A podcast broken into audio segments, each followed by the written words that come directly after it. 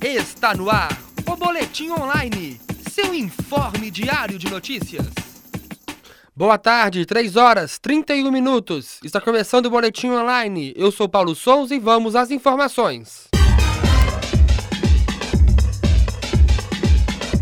O impasse entre os servidores públicos de Belo Horizonte e a Prefeitura da capital completa três semanas nesta terça-feira. Em assembleia realizada na tarde dessa segunda, na Praça da Estação, os servidores decidiram manter a greve. Nesta quarta-feira, os grevistas devem se reunir em mais uma mesa de negociação com a Prefeitura. Na quinta, está prevista nova assembleia às 9 horas na Praça da Estação. Os servidores querem reajuste salarial e do vale-refeição.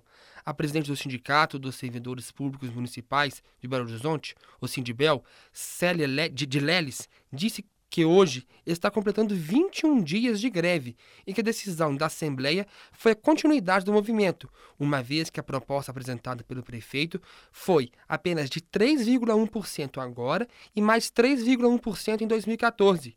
Ela ainda disse que os servidores estão revoltados e indignados com essa decisão. De acordo com Célia, o movimento atinge 60% dos servidores da educação, da saúde, da administração geral, da fiscalização, da Fundação Municipal de Cultura e da Fundação Zoobotânica. O inquérito que vai apurar a origem dos boatos sobre a suspensão dos benefícios do programa Bolsa Família foi aberto nesta segunda-feira pela Polícia Federal.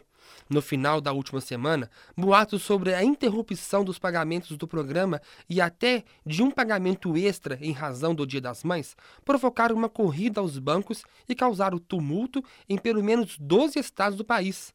Após o boato, a Caixa Econômica Federal registrou 920 mil saques de beneficiários do programa, totalizando 152 milhões de reais.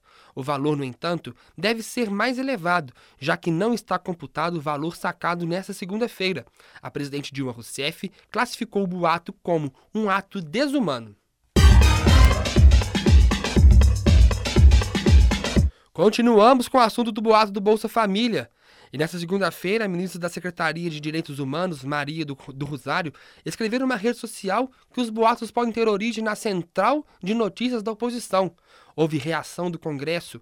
O líder do PSDB na Câmara, deputado Carlos Sampaio, de São Paulo, disse que vai apresentar um requerimento de convocação da ministra na Comissão de Segurança Pública e Combate ao, ao Crime Organizado. O objetivo é ouvir explicações sobre a acusação feita na rede social.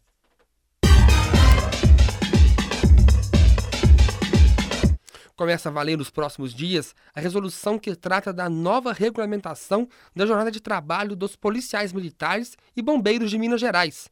De acordo com a regra, os profissionais só poderão trabalhar até 40 horas por semana. A decisão foi muito celebrada pelos militares. Segundo o coordenador da Comissão de Cidadania da Associação dos Praças Policiais e Bombeiros Militares de Minas Gerais, o ASPRA, o subtenente Luiz Gonzaga, há policiais da linha de frente que trabalham mais de 60 horas semanais. Já o subchefe do Estado-Maior da Polícia Militar, Coronel Adélio Silvio, nega que o problema seja a falta de efetivo. O tema foi debatido em audiência pública realizada nesta segunda-feira na Assembleia Legislativa de Minas Gerais, atendendo um pedido do deputado Sargento Rodrigues, membro da Comissão de Direitos Humanos da LMG. Polícia militar prendeu na madrugada desta terça-feira um, um, homem, um, homem suspeito de ter cometido duplo homicídio no último domingo no bairro Paraíso, região leste de Belo Horizonte. Segundo a PM, o suspeito de 28 anos foi preso em casa, no conjunto Taquaril, na mesma região.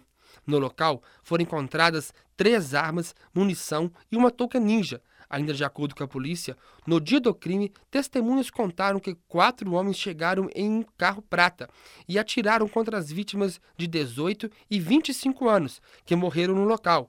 A identificação da placa do veículo ajudou a polícia, a, a polícia a chegar ao suspeito.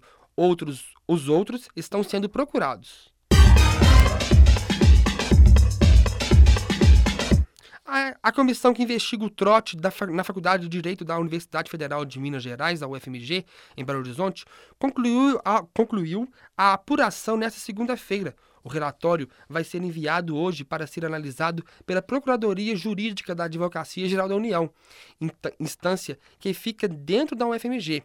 A polêmica começou depois que fotos de alunos com cunho racista e nazista foram divulgadas na internet em março deste ano. De acordo com a assessoria de imprensa da universidade, o prazo para análise do relatório varia de 15 a 30 dias a partir de hoje. A penalidade, aplicada de acordo com o, o, o regimento interno da UFMG, pode ser advertência, suspensão ou até expulsão. A conclusão somente será divulgada após a análise do relatório. 3 horas 36 minutos, com apresentação de Paulo Souza e coordenação de Sandra Freitas e apoio técnico do Laboratório de Rádio, termina aqui o Boletim Online. Boa tarde. Está no ar o Boletim Online, seu informe diário de notícias.